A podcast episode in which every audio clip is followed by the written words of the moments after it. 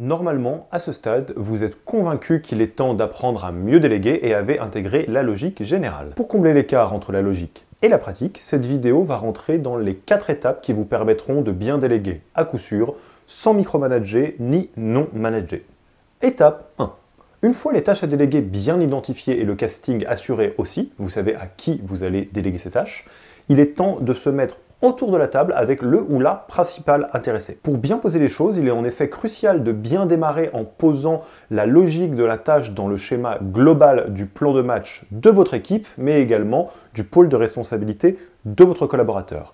Il sera très important lors de cette premier échange également de définir avec le collaborateur la bonne stratégie à adopter. Prenez le temps de bien rappeler au collaborateur le sens qu'a cette tâche dans la mission globale de l'équipe, voire de l'entreprise. Également à ce stade, n'hésitez pas à partager le maximum d'éléments de contexte. L'idée, ce n'est pas de calquer votre manière de faire sur votre collaborateur ou votre collaboratrice et de le forcer ou de la forcer à faire comme vous auriez fait, mais bien de partager un très grand nombre d'inputs qui pourront l'aider à s'orienter d'elle-même. En effet, ce n'est pas micromanager que de partager des éléments que vous connaissez déjà pour permettre à votre collaborateur ou à votre collaboratrice de gagner du temps. Cela permet aussi d'identifier les situations dans lesquelles votre collaborateur ou votre collaboratrice pourrait être perdu sur comment faire et donc éviter qu'une stratégie inefficace soit déployée. À ce stade, les maîtres mots sont partagés, discutés, échangés et de votre côté, évitez de dire ce que vous auriez fait, de partager votre méthodologie de A à Z. Vous pouvez partager votre avis seulement après que votre collaborateur ait pris la parole pour exprimer la manière dont il prendrait les choses,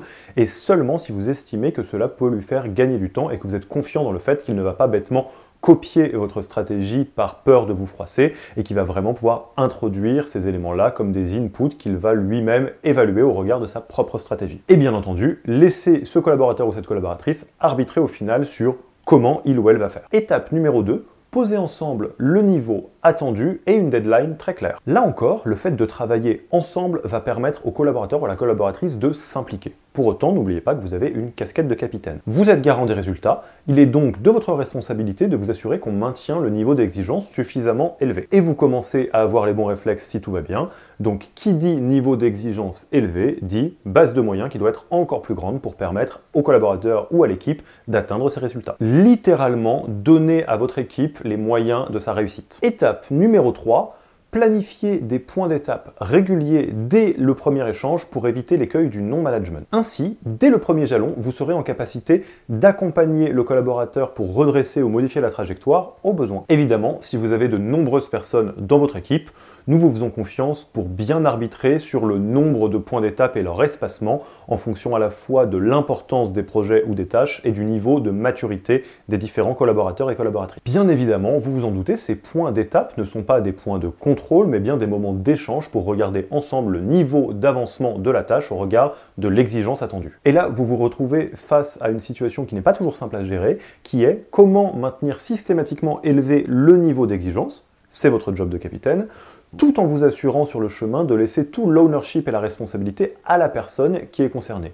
C'est votre job de mentor. Évidemment, pas de réponse universelle, il vous appartient d'arriver à arbitrer en fonction des situations. Étape numéro 4, comme à l'accoutumée, à la fin de la tâche, prenez le temps de faire un petit retour d'expérience et surtout les différents feedbacks à la personne concernée. Rappelez-vous ce que vous avez déjà appris sur la reconnaissance et les feedbacks. Cette situation est le bon moment de remercier votre collaborateur ou votre collaboratrice pour ses résultats, son implication ou quoi que ce soit d'autre. Et n'oubliez pas non plus de faire un feedback sur ce qui peut être amélioré et utiliser le Canva Radical Candor pour cela. Étape bonus, n'oubliez pas de prendre chacune de ces opportunités lorsque vous déléguez une tâche à un collaborateur que de le former sur des sujets sur lesquels vous avez l'impression que vous avez des choses à apprendre. Sur votre casquette de mentor, il y a un petit pins de formateur, alors n'hésitez surtout jamais à partager vos savoir-faire. Au final, déléguer, c'est pas beaucoup plus compliqué que cela. Pour autant, il faut bien s'assurer de réaliser chacune de ces quatre étapes, sans quoi vous risquez de tendre dangereusement vers le micromanagement ou le non-management. Pour bien déléguer, il ne vous reste donc plus qu'à appliquer ce modèle à partir de ce que vous faites déjà en modifiant ce qui a besoin d'être modifié, ou en reprenant de zéro directement avec ces quatre étapes si c'est plus simple. C'est à vous de jouer, et comme d'habitude, rendez-vous dans une autre vidéo.